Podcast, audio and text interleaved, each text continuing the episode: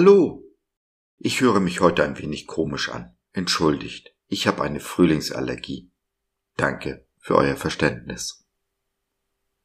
Die Bibel, Gottes Wort, ist voll von Verheißungen, von Versprechen, die Gott uns macht. In loser Reihenfolge möchte ich sie mit dir durchgehen. Denn nur wenn wir wissen, was Gott uns versprochen hat, können wir unser Geschenk auch auspacken.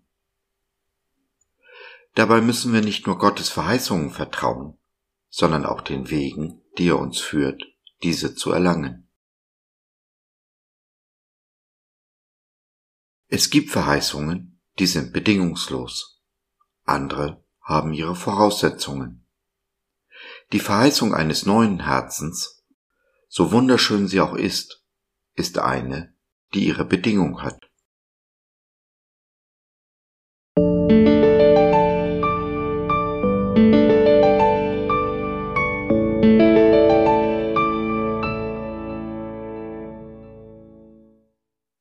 Ein neues Herz, eine Verheißung, ein Versprechen unseres Gottes.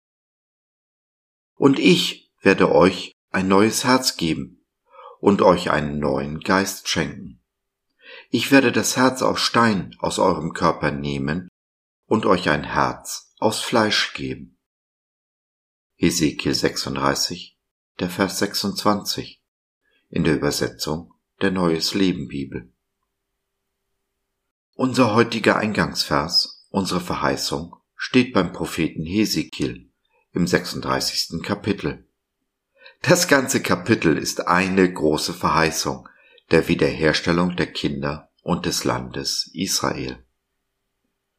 Den 26. Vers habe ich ausgewählt, zum einen, weil er der bekannteste ist, zum anderen, weil ich schon früh in meinem Christenleben auf ihn gestoßen bin. Und ist es nicht eine wunderbare Verheißung? Ein neues Herz. Und damit verbunden ein neuer Geist. Denn ein alter Geist empfängt kein neues Herz, genau wie alte Denkweisen keine neuen Wunder empfangen. Was es für das neue Herz braucht, ist also ein erneuerter Sinn, der, wie Paulus es sagt, nicht mehr auf die Welt ausgerichtet ist, sondern sich ganz auf Jesus konzentriert. Wenn wir anfangen zu denken, wie Jesus denkt, dann fängt unser neues Herz an zu schlagen. Wenn wir unser neues Herz, unser neues Denken empfangen haben, heißt es aber nicht, dass nun alles nach Plan, nach Jesu Willen läuft. Nein, die Gelegenheiten, bei denen wir stolpern oder fallen, lauern zahlreich auf unserem Weg mit Jesus. In diesen Momenten will uns der Feind einreden. Siehst du, ist nichts mit deinem neuen Herzen. Der Versuch ist gescheitert. Gottes Versprechen gelten für alle anderen, nur nicht für dich. Du wirst es nie schaffen. Gib doch einfach auf. Wenn wir dann auf den Feind hören, ihm mehr glauben als Gott es in seinem Wort sagt und versprochen hat, dann, ja dann haben wir wirklich verloren. Denn es ist völlig normal, dass unser alter Mensch, unsere Seele, gegen den neuen Geist, gegen das neue Herz streitet. Schon der alte Luther wusste darum und sprach, der alte Adam in uns soll ersäuft werden. Nimm dich aber in Acht, dat Aas kann schwimmen. Der Feind ist, so nennt Jesus ihn, der Vater der Lüge. Wenn Satan uns also einflüstert, dass wir kein neues Herz haben, dann ist das doch eine Lüge. Und wir tun gut daran, das Gegenteil von dem zu glauben, was der Teufel uns einreden will. Oder nicht?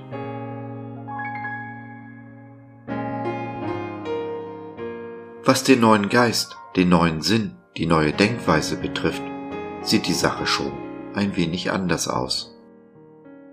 Gott schenkt uns ein neues Herz, aber den Sinn zu erneuern ist und bleibt unsere Verantwortung.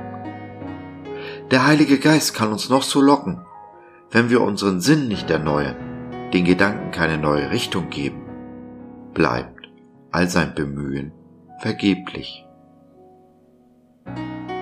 Und so möchte ich dich ermutigen.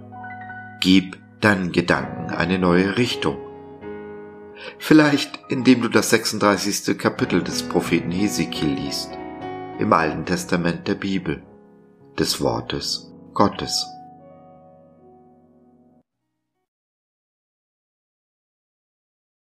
Du hast ein neues Herz empfangen oder willst es empfangen? Hm, dann nimm doch Kontakt mit uns auf oder nutze unser Info- und Seelsorgetelefon www.gott.biz Glaube von seiner besten Seite.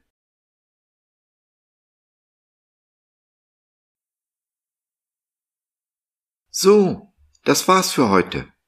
Danke für deine Zeit. Wir freuen uns, dass du dabei warst und hoffen, wir konnten deinen Geist ein wenig anregen.